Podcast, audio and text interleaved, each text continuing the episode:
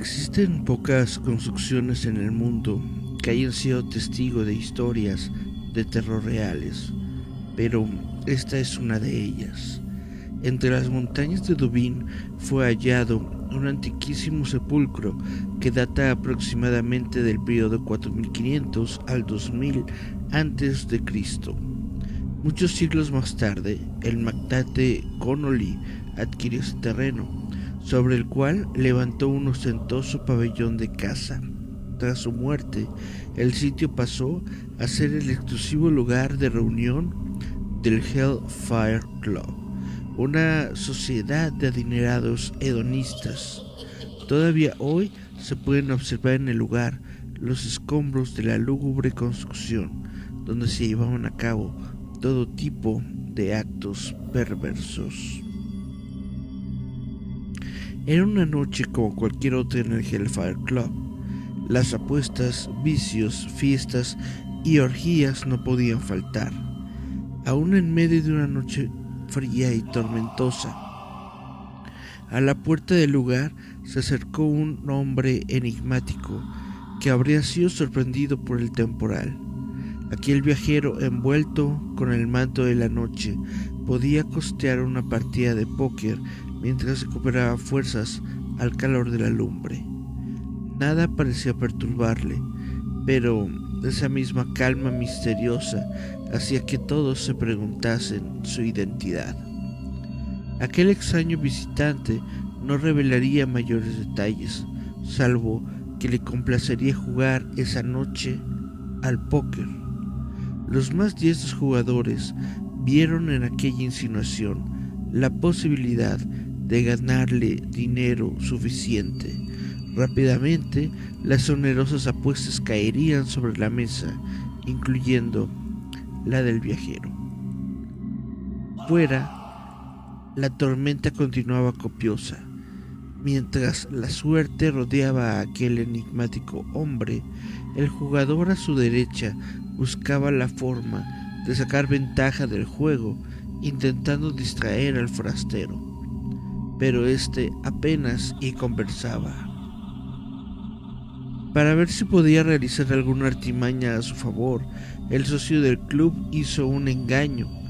Tropiezo dejando caer al suelo una de sus cartas y al agacharse debajo de la mesa solo emitió un grito aterrador.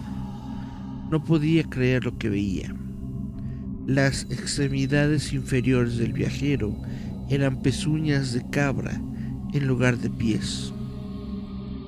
Al advertir con el alarido, todo el club quedó a la expectativa, posando sus miradas en el enigmático forastero.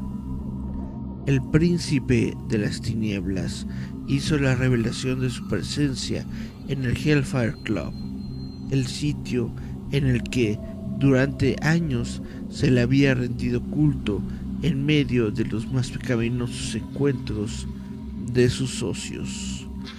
Poco se supo de cómo terminó aquella noche. Lo que sí se sabe y aún se comenta es que a la mañana siguiente solo quedaron los vestigios humeantes de la edificación y, trazando un camino de salida, quedaron plasmadas en la tierra las huellas de herraduras de un par de patas de cabra.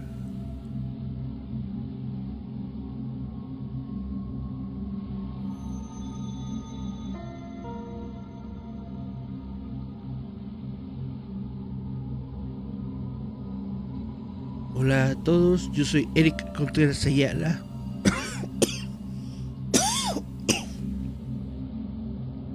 y esto es lo que llamo visitantes nocturnos. Ay, caray.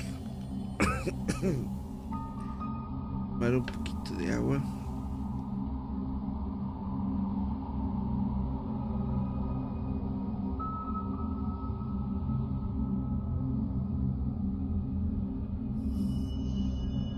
Muy bien, pues el programa de hoy va a ser un poco diferente.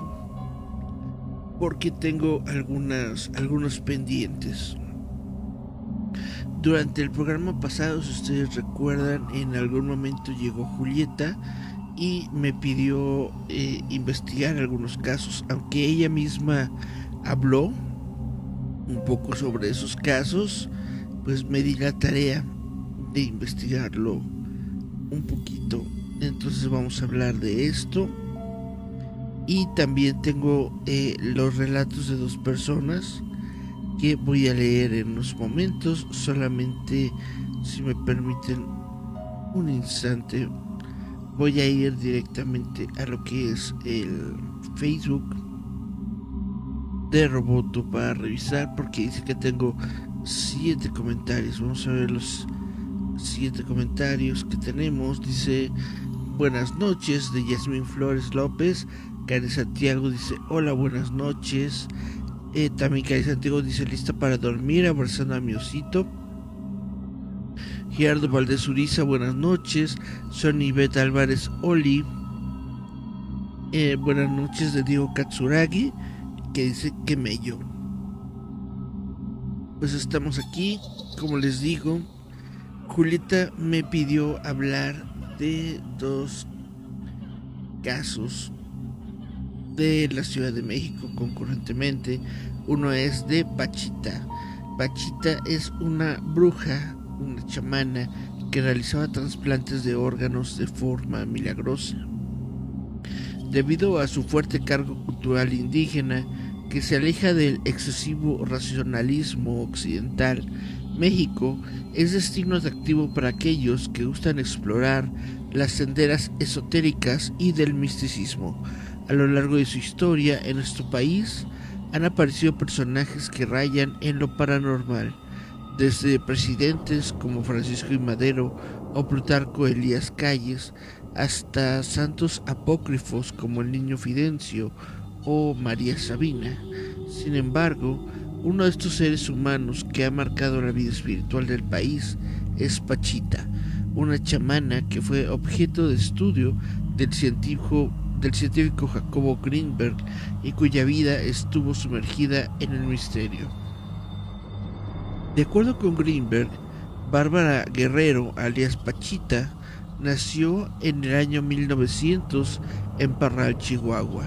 Abandonada por sus padres, Pachita fue criada por un afrodescendiente de nombre Charles, quien le enseñó a observar a las estrellas y a sanar.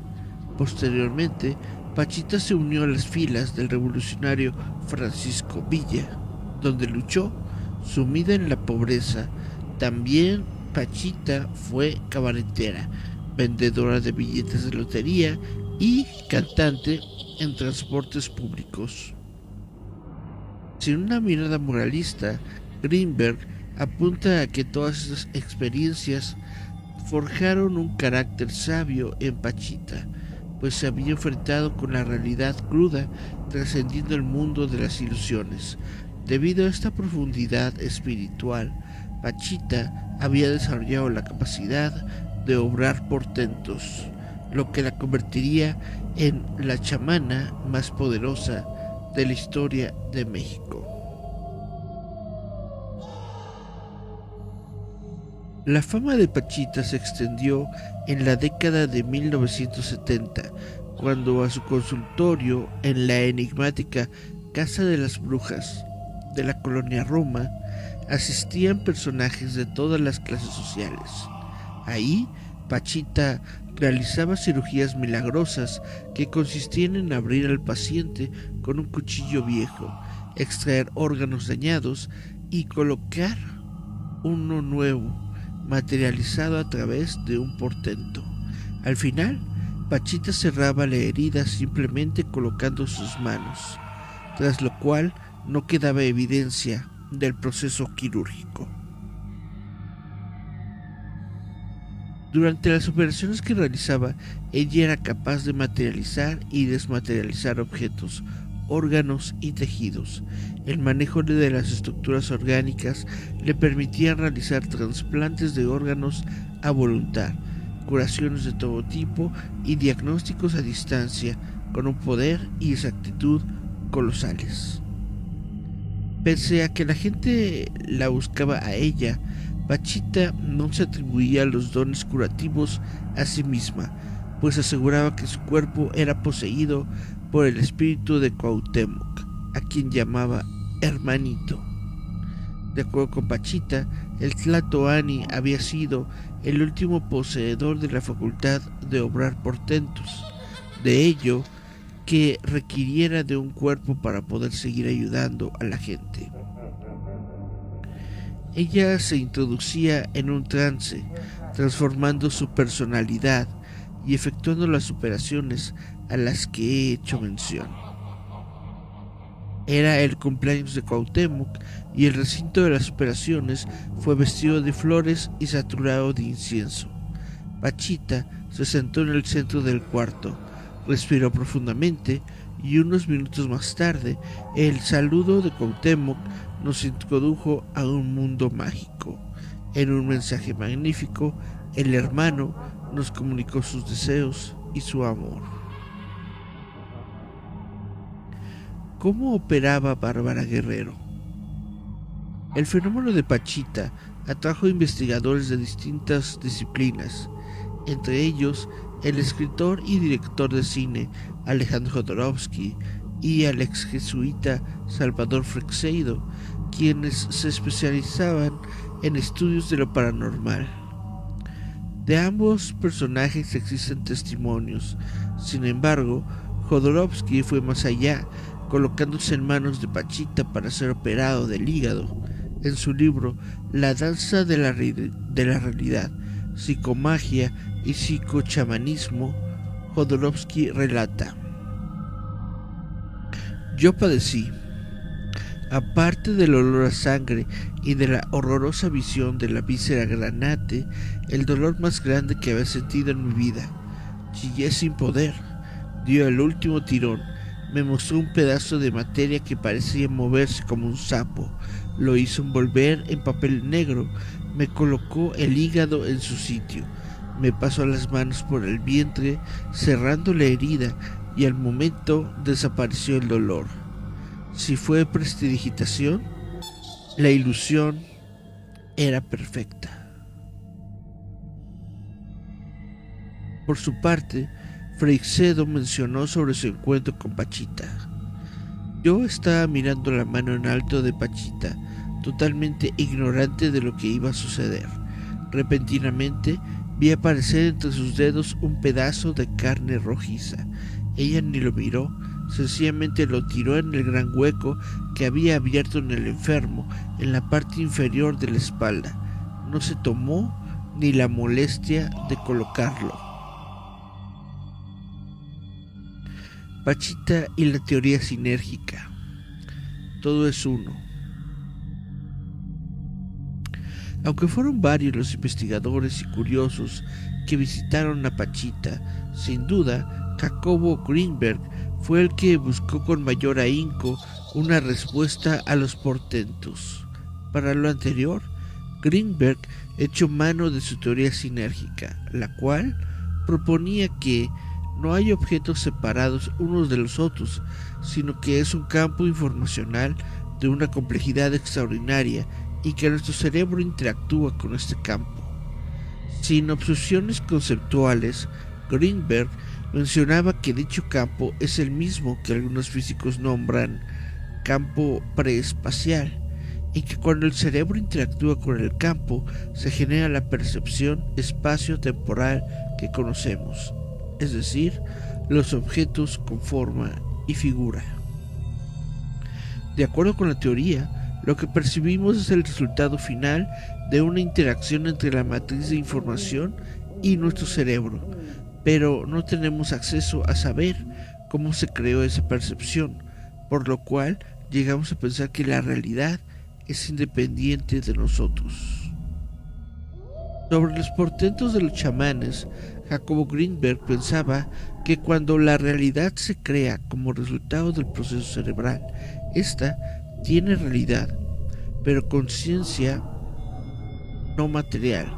Debido a que Pachita estaba en un lugar de conciencia plena, podía actuar desde las leyes de ese nivel, en el que la persona rompe la ilusión de su individualidad y se da cuenta de que en realidad todo es conciencia. Según la hipótesis de Greenberg, estos seres humanos excepcionales, altamente facultados, tendrían acceso a la latiz, una estructura fundamental que plantea que el espacio es una red o matriz energética hipercompleja de absoluta coherencia y total simetría. Al tener acceso directo al campo de información a través de un complejo trabajo neurológico, los chamanes serían capaces de modificar la realidad sensible. Pachita poseía un control único sobre su campo neuronal, transformándolo y modificando con él a la estructura de la latiz. Aunque sus efectos parecían ser milagrosos, se basaban, de acuerdo con esta hipótesis, en el mismo mecanismo que todos utilizamos para crear nuestras imágenes o nuestros pensamientos. Esto es lo que afirma Greenberg. Asimismo, Greenberg afirmaba que el campo neuronal de Pachita alcanzaba un estado de conciencia pleno sobre la unidad de existencia, por lo que su ego se disolvía y volvía a su origen. Una vez fusionada con la realidad plena, era capaz de obrar como un rey de la creación, pues estaba indiferenciada en la latiz. De esta misma forma, Greenberg explicaba la capacidad de Bárbara Guerrero para leer los pensamientos de las otras personas, pues su campo neuronal le permitía visitar distintos lugares de la matriz informacional. ¿Cómo se relacionaban Pachita y el hermanito Cuauhtémoc? Pese a su propio convencimiento, Greenberg se mantenía escéptico sobre la relación entre Pachita y el espíritu del Tlatoani Cuauhtémoc, ya que pensaba que si existía una unidad de la existencia, los seres humanos debían de disolverse plenamente tras la muerte, borrando todo rastro de individualidad, como lo es la personalidad. Sin embargo, tras la muerte de Bachita, Greenberg se instruyó en el pensamiento islámico sufi, descubriendo que la individualidad en sí misma ya es una manifestación de la unidad del ser. Conocí a Pachita cuando debía conocerla. Con ella aprendí que el individual se conserva aún después de la muerte corporal, que la sensación de ser un yo mismo, independiente y completo, es sana y debe expandirse hasta acceder al todo, que la unidad no se alcanza destruyendo el ego, sino transformándolo después de aceptarlo. Su regalo más grande fue el entender que se es siempre y que por lo tanto es necesario respetar la vivencia de la existencia y no invalidarla, explica el científico judío mexicano en la introducción de su libro Pachita. Los portentes de Pachita fueron ampliamente documentados en los libros de Jacobo Greenberg, de acuerdo con los testimonios recopilados en el documental El secreto del Dr. Greenberg. Pachita y el científico se separaron para evitar que se hiciera pública la relación de la chamana y la familia del presidente Luis Echeverría. Bárbara Guerrero falleció en la Ciudad de México el 29 de abril de 1979. Un maestro sufi hablaba con Dios. Dios le decía, muéstrame tu presencia sin el velo de tus atributos. Dios le contestaba con una negativa, no. El sufi le rogaba, te lo suplico. Dios le decía, no, porque no podrá resistir la soledad de mi divina unidad. El sufi emocionado replicaba, pero si eso es precisamente lo que deseo, llegar a la unidad. Pues bien, Dios accedía, sabe entonces que tú eres aquello. Esto es un cuento citado por Greenberg para explicar la relación entre el individuo y el absoluto.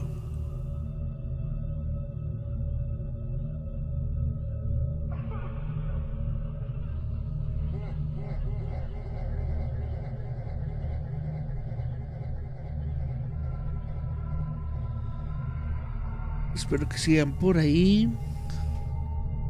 El último mensaje fue de Cari Santiago que decía listo para dormir abrazando a mi osito. Gerardo Valdés Uriza dice buenas noches. Oli, buenas noches. Que mello. Dice Cari Santiago, ¿aún existirá ese lugar? Si te refieres a la Casa de las Brujas de la colonia Roma, todavía existe. Hay brujas viviendo ahí, que yo sepa, no se ha convertido en una en un no, no hotel, se le llama hostal. Es decir, es un lugar al que puedes tú quedarte eh, eh, por unas cuantas noches si, si rentas los cuartos. Se dice que se escuchan cosas y que se ven cosas en ese lugar. Porque aparte de Bachita, pues en ese, en ese lugar se realizaron un montón de, de rituales y, cosas y bla bla bla bla bla.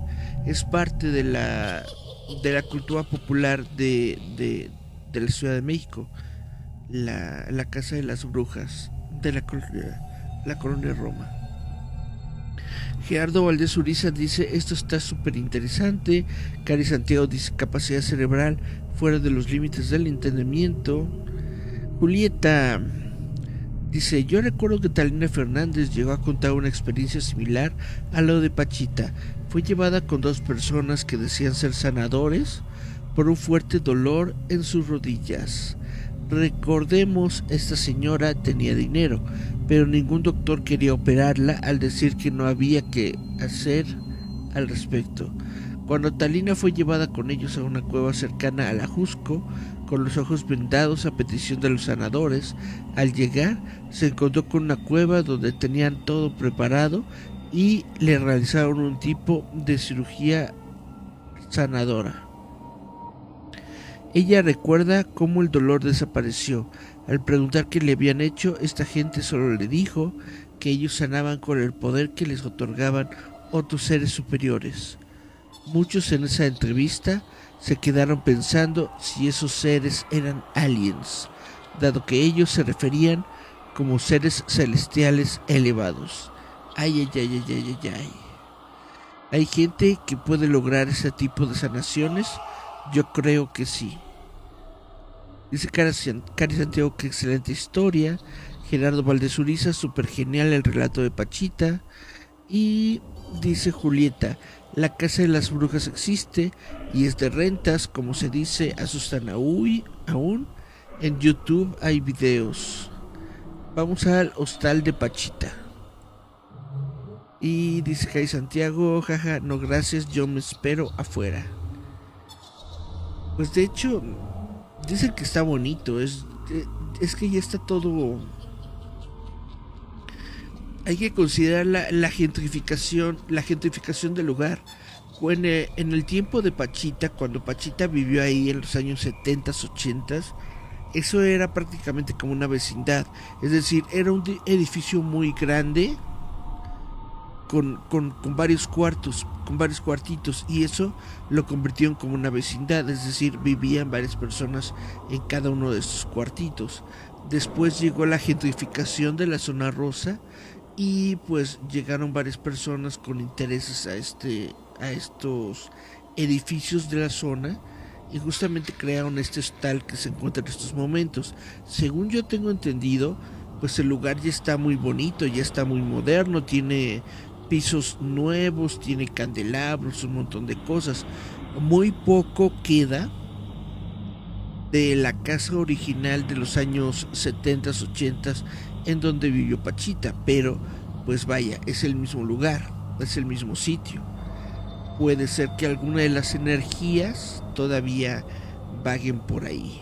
ñaca, ñaca, ñaca.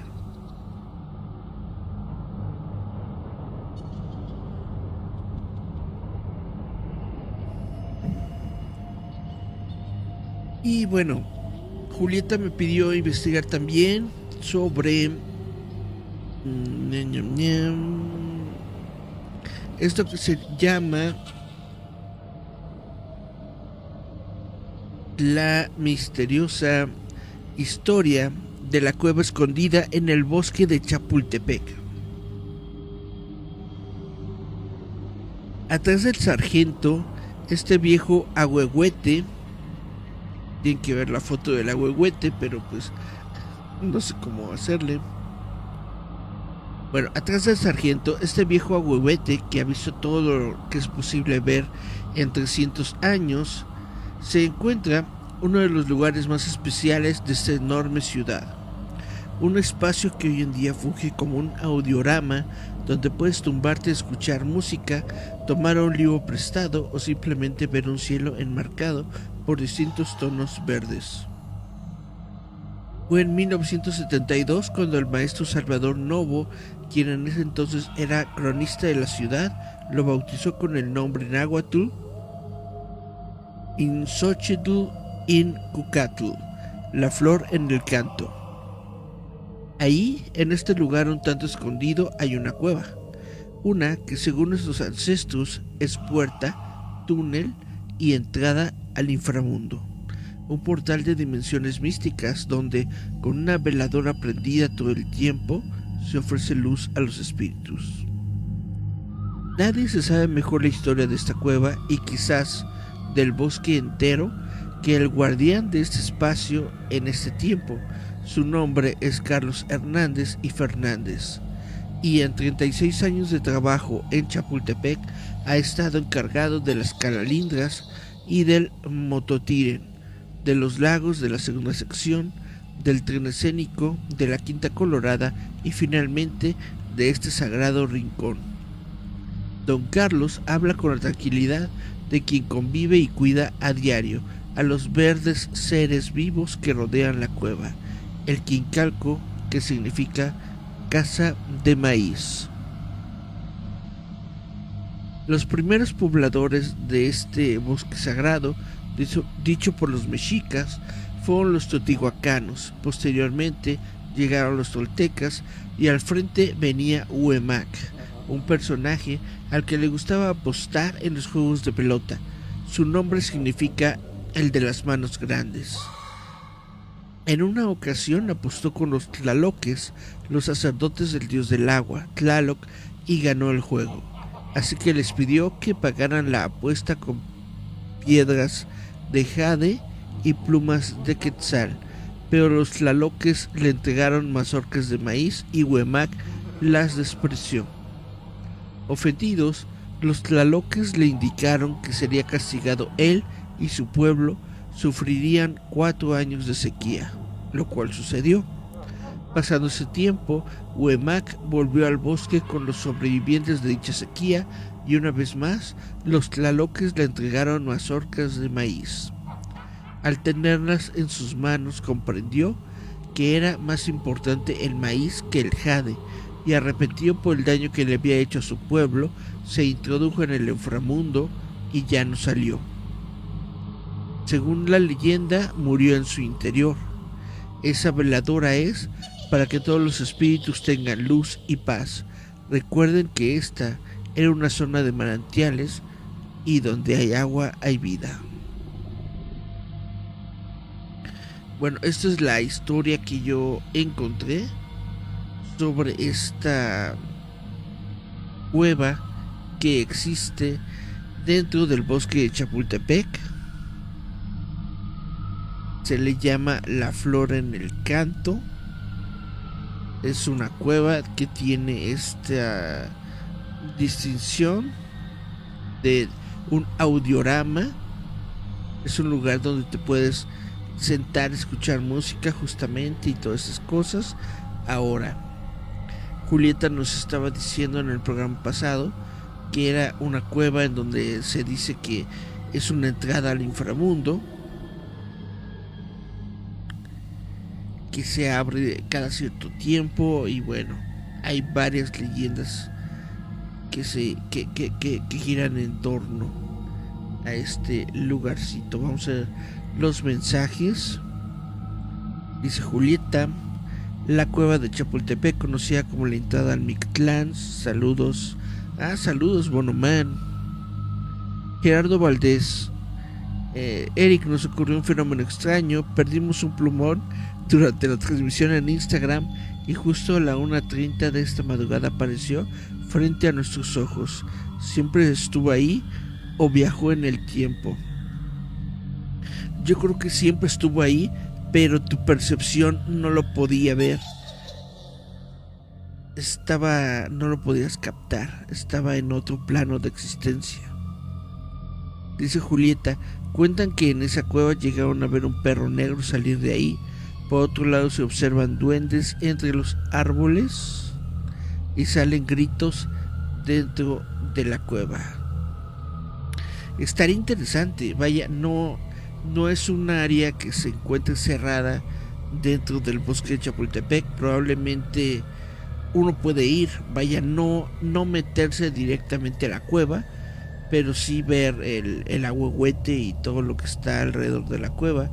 Sería tal vez interesante realizar algún tipo de actividad ahí, un, campamento, un, camping, un, un picnic o algo así. Tal vez sería interesante.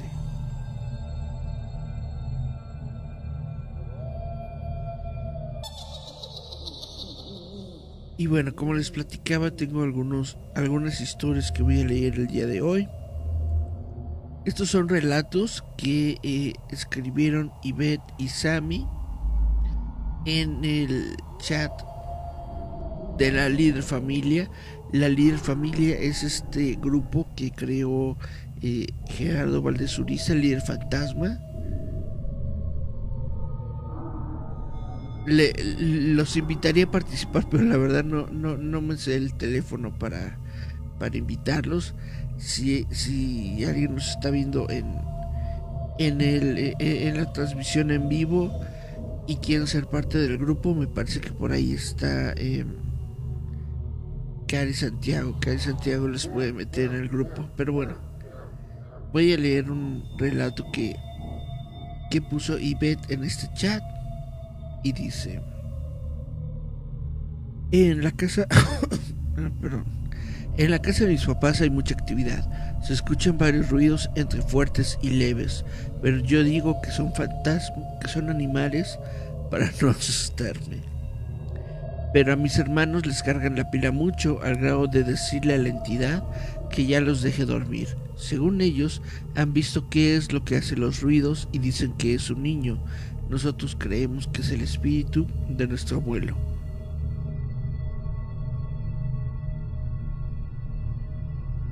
Después cuenta, yo enviudé. El señor con el que estaba era una persona que percibía cosas, podía tocarme el cuello y yo veía cómo entraba en un estado de trance y él me platicaba que podía ver mis actividades, lo que había hecho y lo que estaba por venir. Después de su muerte se me manifestaba muy fuerte, al grado de despertar y verlo en el cuarto.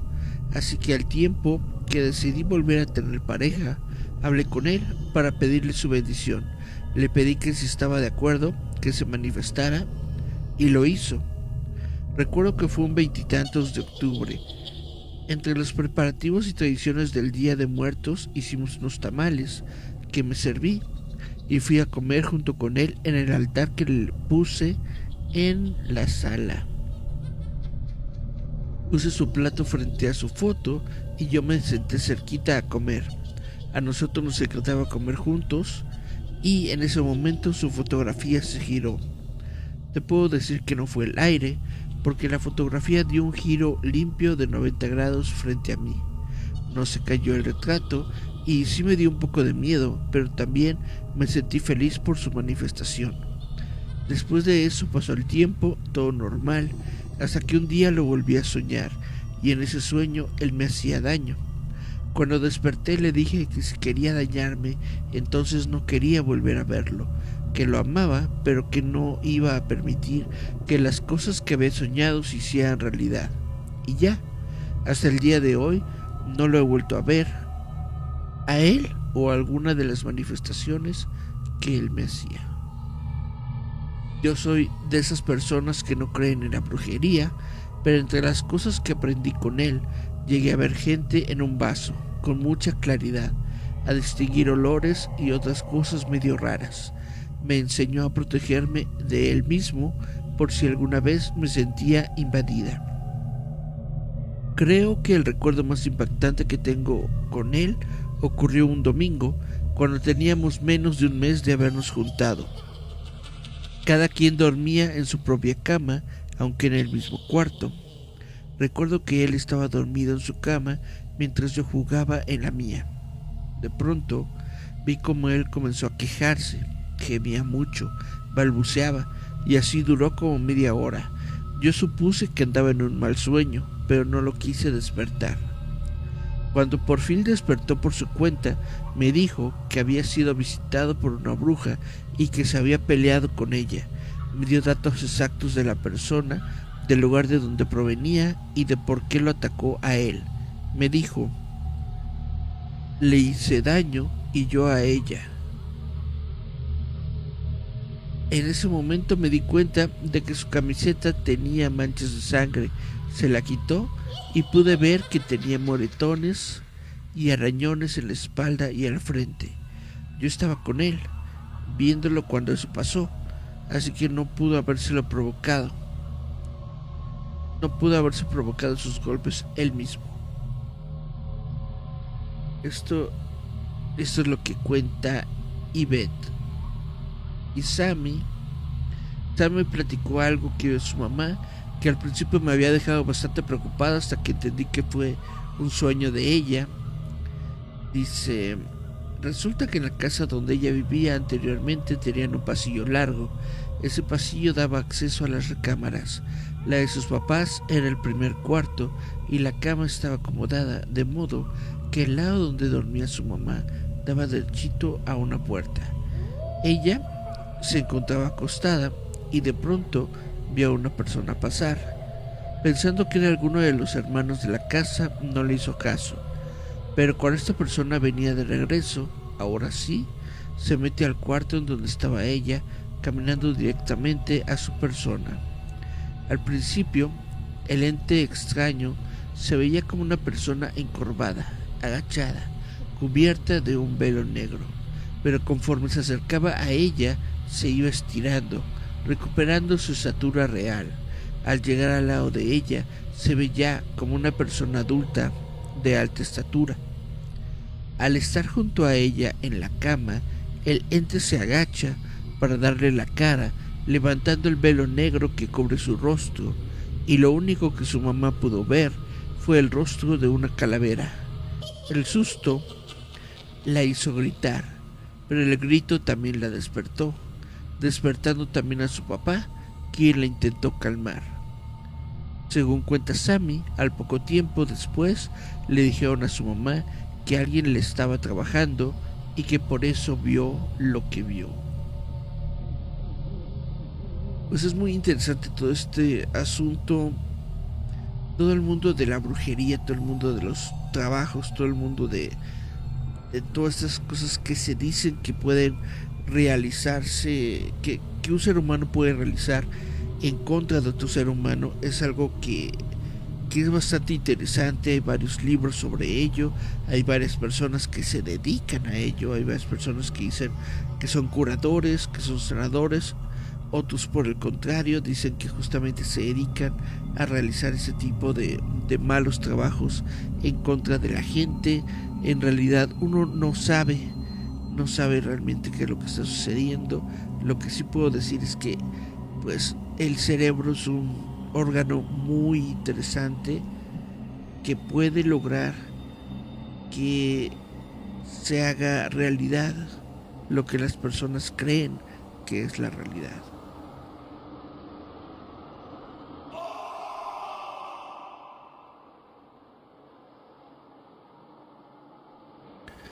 Julieta nos dice, en este momento está cerrada la cueva porque muchos chamacos se metió y no salió. Y es porque es una cueva con muchos túneles y caídas. Varios espejuelistas entraron a rescatar a los niños, pero no encontraron sus cuerpos. Híjoles. Cari Santiago, saludos a la líder familia. Julieta dice, a tu phone, morro. ¿Para mi teléfono? Dice, Bonoman, algo parecido ha sucedido en la llamada Cueva del Diablo en el Cerro de la Estrella en Iztapalapa. Ah, permíteme anotarlo para la próxima semana investigarlo y hablar sobre la cueva del diablo.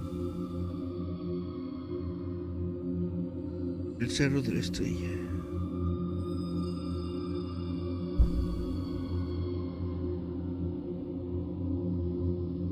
Muy bien dice Gerardo Valdés Uriza vamos al bosque de Chapultepec ese lugar misterioso. Y el último comentario que tengo dice Cari Santiago, qué intenso. Mis respetos para esas personas con ese don.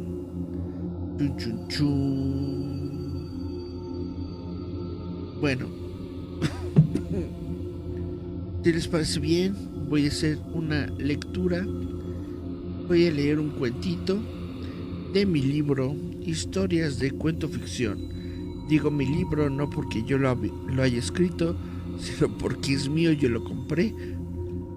Vamos a leer capitulito. Nada más déjenme tomar un traguito de agua. Y le damos.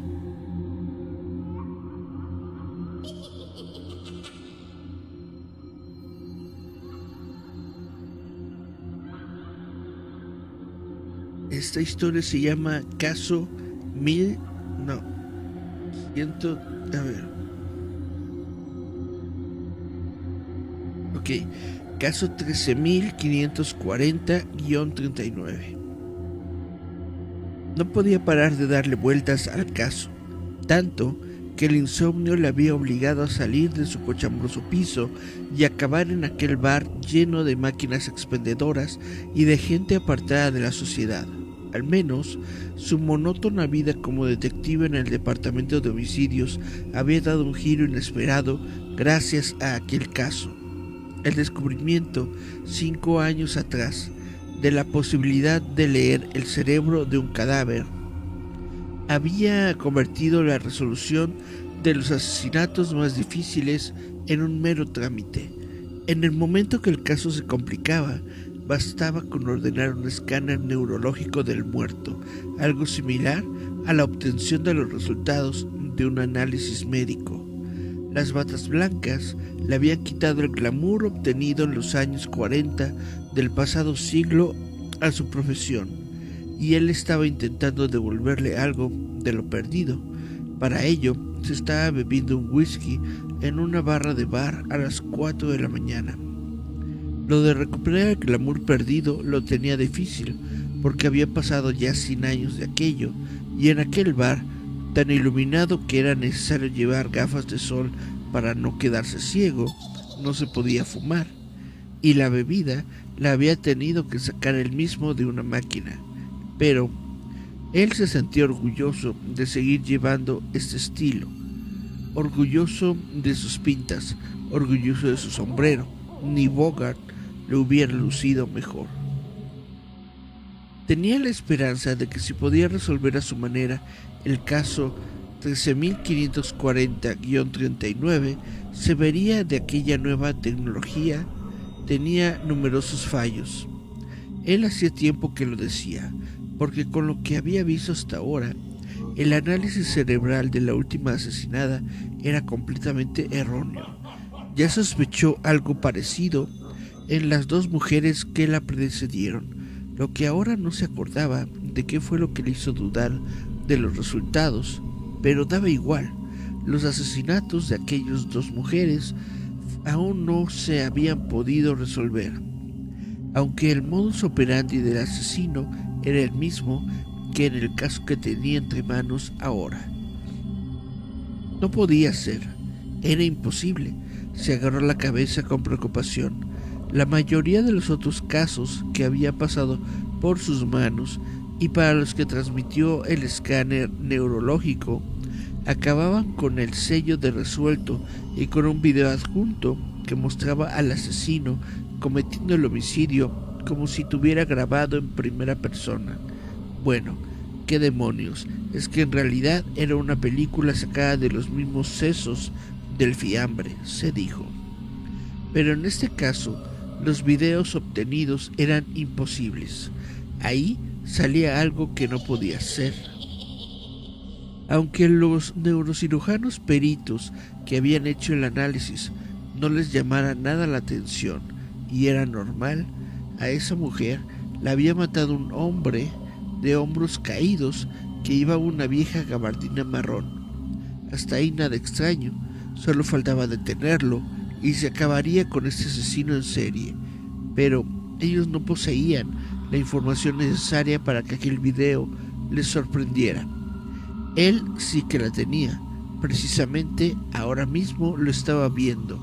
Estaba ahí enfrente, emitiéndose en bucle sobre el blanco plástico que formaba la barra del bar.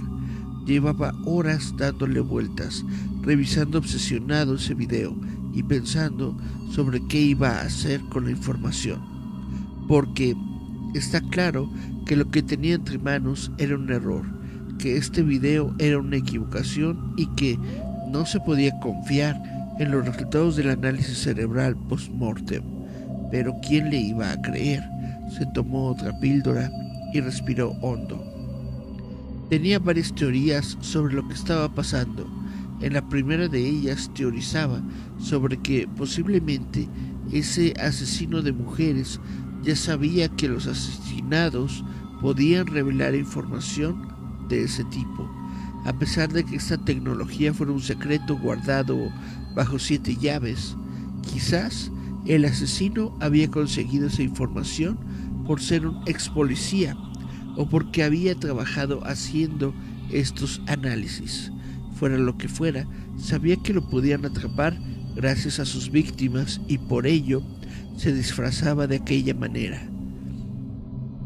Otra teoría es de que de alguna forma los cerebros de las víctimas se podían contaminar, algo que la ciencia aún no había podido detectar pero que ese curtido sabueso de zapatos gastados sí que había visto. Tendría que levantar la mano, decir que no valían esas pruebas. Habría que volver a los viejos tiempos, a cuando los inspectores se tenían que dejar los sesos detrás de los asesinos, cuando tenían que amenazar a soplones, cuando tenían que cometer ciertas irregularidades para poder enchironar al culpable. Si pudiera hacerlo, pero no se iba a atrever. ¿Quién era él para contradecir a la ciencia? Él solo era un pobre policía anticuado que pretendía vivir en otra época, un inadaptado, un freak al que nadie respetaba. Se dirigió a trompicones hacia la máquina de autoservicio. Sacó una moneda del bolsillo remendado de la cabardina solo para darse cuenta de que ya no había máquinas como las de antes, que en esta tenía que pasar la tarjeta. Estás viejo ya, Sam, se dijo. Recogió su bebida y se volvió a la barra, ajeno a las miradas extrañas de los cuatro desahuciados que estaban en el local. Se encaramó al taburete y volvió a reproducir el video. No le quedaba otra, lo transpapelaría ese video no podía ver la luz. Sus superiores lo verían y le acusarían a él, sin darle tiempo a explicarse, sin dejar que se defendiera, porque estaban en contra suya, porque querían acabar con lo que él representaba. Aunque claro, motivos tendrían para acusarle, ¿cómo no se iban a dar cuenta de que el osco personaje que se mostraba en el video era el pobre detective que había llevado la investigación, que ese hombre que empuñaba el revólver tenía su misma cara, que usaba un Smith Wesson como el que tenía ahora mismo en la cartuchera, que se tocaba el ala del sombrero de la misma manera que hacía él. Siguió mirando a un punto más allá de la pared hasta que desplomó, hasta que se desplomó encima de la barra. Pasaron varios minutos hasta que volvió en sí. Se rascó la cabeza, provocando que se le cayera el sombrero. Miró hacia los lados, sorprendido. No se acordaba de qué hacía ahí. ¿Por qué tenía un vaso de plástico vacío en la mano? ¿Quién era ese hombre que salía en el video que se estaba reproduciendo delante de él.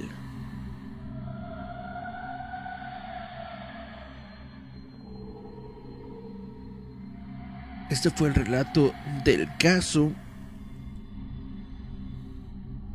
Y bueno, lo que yo lo que yo entiendo de esa historia es de que el detective sufría tal vez de, de, lapsus en los que no recordaba las cosas y que en realidad él era él era un asesinato un asesino perdón un asesino serial. Julieta. Ya me regañaron son espeleólogos los que exploran las cuevas. Ah ¿y qué habías dicho antes espejólogos? Déjame regresar.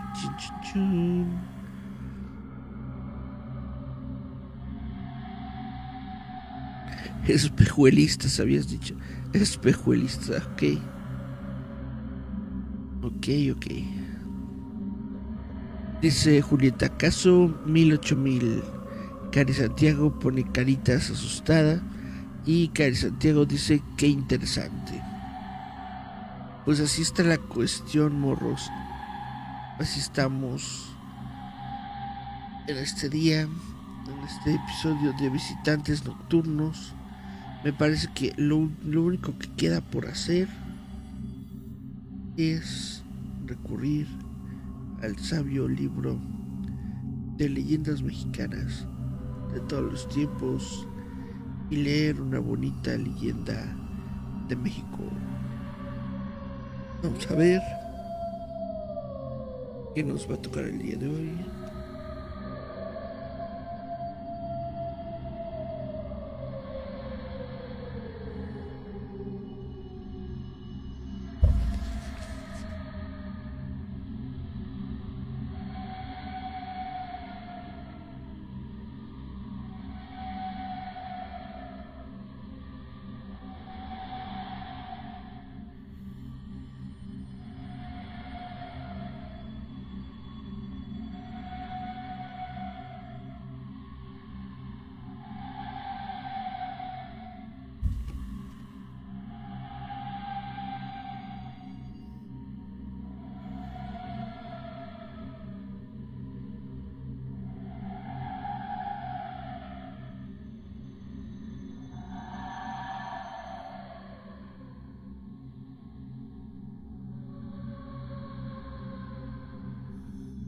Pues bueno, les voy a leer dos porque siento que están muy cortitas.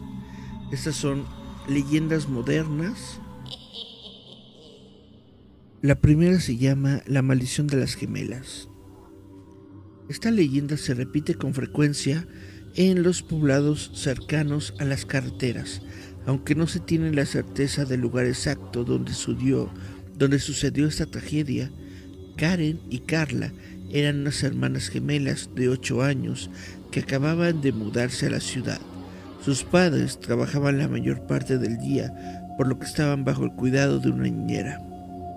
Luego de casi tres meses de haber llegado a este sitio, la niñera enfermó, por lo que ese día no pudo cuidar a las gemelas. La madre pensó en faltar al trabajo, pero Karen, la mayor, quien había nacido apenas unos minutos antes, le dijo que no se preocupara, que solo eran unas cuantas horas y que nada malo le pasaría. La madre, confiando en las palabras de su hija, les preparó unos emparedados y se dirigió rumbo al trabajo. Todo transcurría de completa calma, ya casi anochecía, y las gemelas se divertían fuera de casa. En innumerables ocasiones los padres les advirtieron no jugar cerca de la carretera porque era muy peligroso, y hasta ese momento habían acatado la orden. La madre estaba por llegar y las niñas la esperaban sentadas junto a la autopista. Cuando vieron que el auto de ella se acercaba, se pusieron de pie y comenzaron a gritar con alegría. Mamá, mamá, exclamaban varias veces. La madre les tocaba el claxon en señal de que les había escuchado. Sin embargo, tanta era la emoción de la llegada y sobre todo la ansiedad de contarle lo bien que se habían portado que sin percatarse ambas estaban paradas justo en los bordes de la carretera. A lo lejos apareció un camión que circulaba a gran velocidad. Al chofer le era imposible ver a las niñas, ya que se situaban casi al terminar una curva. De pronto, solo un fuerte golpe y los gritos desesperados de la madre se escucharon. El vehículo pesado atropelló a las gemelas y ambas fallecieron al instante. Los padres de las gemelas se hundieron en una fuerte depresión que solo superaron un par de años después. Finalmente, con el trabajo y con el apoyo de sus parientes, lograron recuperarse de tan fatídica pérdida, pero jamás pensaron en mudarse de casa. Pese a la tragedia, decidieron continuar su vida en ese lugar. Ilusionados nuevamente, decidieron tener otro hijo.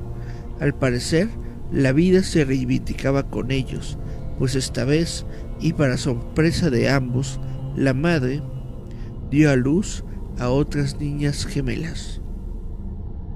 Con el paso de los años, las gemelas se parecían cada vez más a sus hermanas difuntas, y esto era para la madre como rendir diariamente un homenaje a la memoria de sus hijas.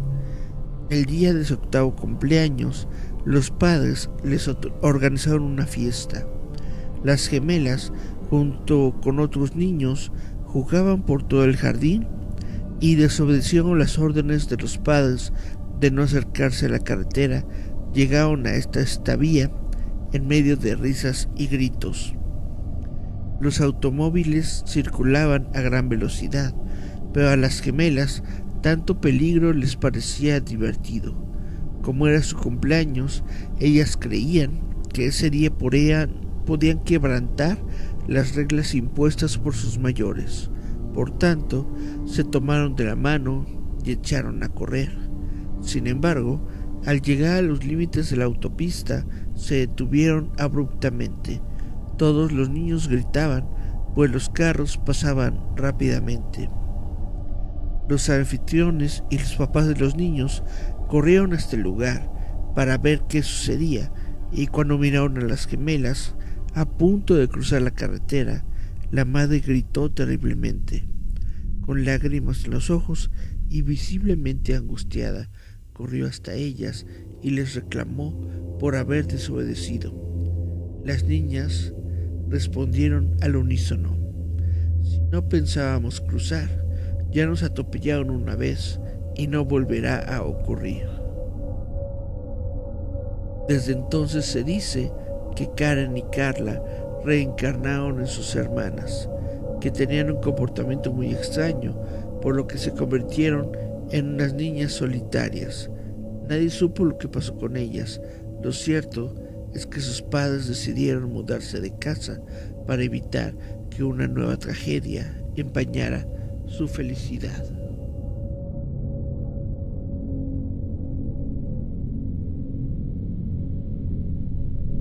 Dice Gerardo Valdez Uriza, este último relato no fue tan terrorífico, pero sí interesante. Así es, fue más bien un, un relatito pequeño, medio detectivesco de ciencia ficción. Dice Julieta, debes tratar los casos Warren. órale, estaría muy padre eso. Déjame, lo anoto en mis ideas. Los casos Warren.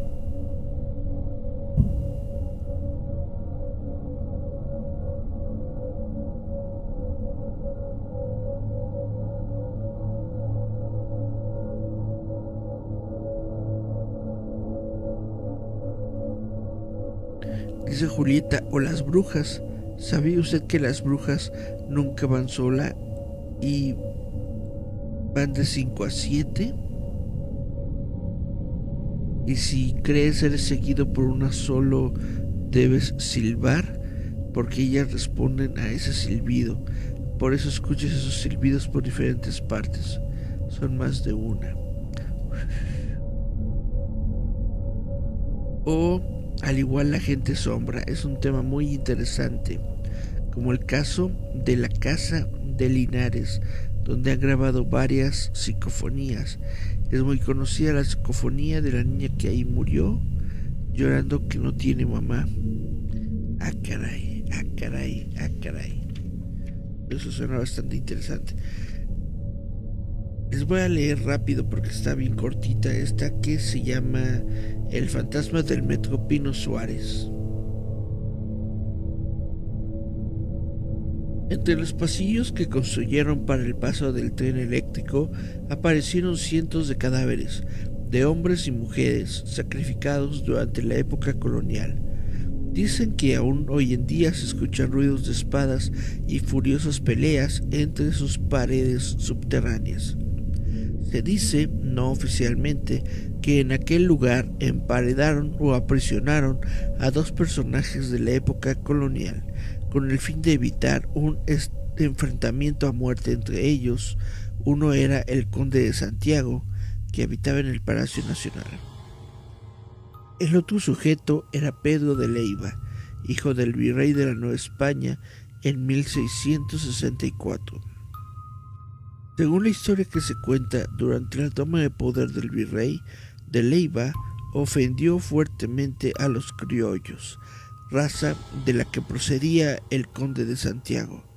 La ofensa profició el reto de un duelo a muerte. El entonces obispo Diego Osorio Escobar se encargó de solicitar a las autoridades que encarcelasen a los dos personajes para evitar que se mataran. Sin embargo, ambos murieron en prisión sin consumar la tan ansiada pelea que según se dice continúa aún hoy en día desde el más allá entre los fríos pasillos del metro Pino Suárez. ¿Alguien los ha escuchado? Una historia más acerca de los fenómenos extraños que suceden en el metro Pino Suárez dice que un grupo de monjes entre rezos y oraciones cruzan por los solitarios pasillos y andenes del metro cuando toda la gente ya se ha ido algunos empleados de limpieza de la estación aseguran haberlos visto y, según comentan, cada que se aparecen es para pronosticar alguna tragedia. Se dice que en tiempos de la colonia, en el lugar donde está ahora la estación Pino Suárez, había un túnel que servía a los monjes de un convento para pasar clandestinamente. ¿Con qué objeto? No lo sabemos pero tal parece que los monjes aún continúan su letanía desde el más allá.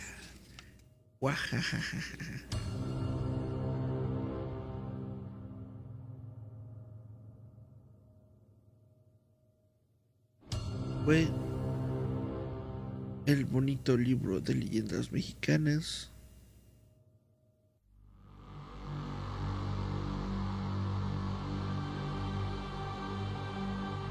Parece que no tengo más mensajes. Déjenme ver.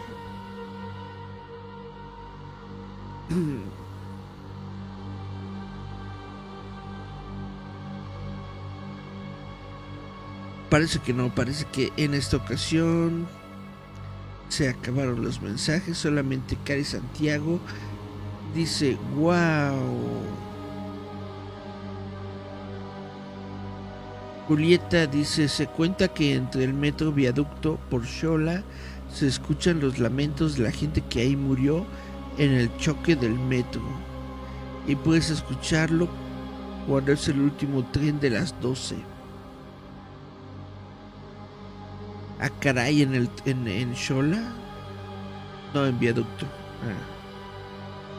Lo bueno es que esa esa línea no me toca, no me toca la línea 2 en toda la línea 2 se, se, cuentan varias historias, porque justamente pues la línea 2 se encuentra en el centro histórico y se encuentra debajo de varios eh, edificios históricos, catacumbas y todo, bla, bla, bla. Se dicen que, que la línea 2 es de las más embrujadas de todo, el, de todo el metro de la Ciudad de México. Chan, chan, chan, chan, chan. ¿Qué dicen ustedes? Cari Santiago le dio like a nuestro stream, muchas gracias. También Alfredo Rueda, hola. Yasmin Flores López. Em, Abigail de Ortiz le dio follow a la página. Aditeco también. Desire Hernández. Olivares Ramírez. Sonia Gordiano le dio follow a nuestra página. Muchas, muchas gracias a todos los que nos dan follow, a todos los que nos dan like, a todos los que están aquí y a todos los que no están aquí. Muchas gracias a todos. Y bueno, tenemos, ah, mira, tenemos una audiencia, una, una audiencia récord según yo, porque aparece, me aparecen seis personas conectadas en estos momentos. Normalmente nada más llegamos como a tres o cuatro a lo mucho. Ya tenemos seis. Pero bueno, esto, esto ha sido el Visitantes Nocturnos del programa. Este ha sido el programa Visitantes Nocturnos del día de hoy. De entre las recomendaciones que me estoy llevando es lo de la cueva del diablo en el Cerro de la Estrella y lo de los casos Warren. Y em, los casos Warren son, son, es una serie de libros, son, son casos más complicados, pero igual los voy a, los voy a buscar. Igual podemos leer uno, uno, uno que otro de los casos Warren durante este programa. Pero lo del cerro de la estrella lo, lo investigo y lo leemos para el siguiente programa. Como no, con mucho gusto. Pues bueno, ya son las 2 de la mañana. Vamos a dormir. Ya hace sueñito. Esto entonces fue antes nocturnos. Gracias a todos los que estuvieron por aquí. Gracias Julieta. Dice Julieta, sí hubo un choque hace años. Sí, de, de, de, de, Metro Viaducto, si me enteré, fue, fue, fue bastante grave. De hecho, es de los más grandes, de los más graves accidentes que ha habido en el metro de la Ciudad de México. Dice Julieta, hay una historia de una niña dientona llamada la coreanita. Esa creo es de la línea rosa pero igual dice se aparece y te muestra unos dientes filosos y puedes ver dónde se arroja al metro. Órales. Todas estas historias del metro también son interesantes, ¿verdad? Vamos a leer, vamos a escribir historias del metro. Fantasmas del metro. Fantasmas del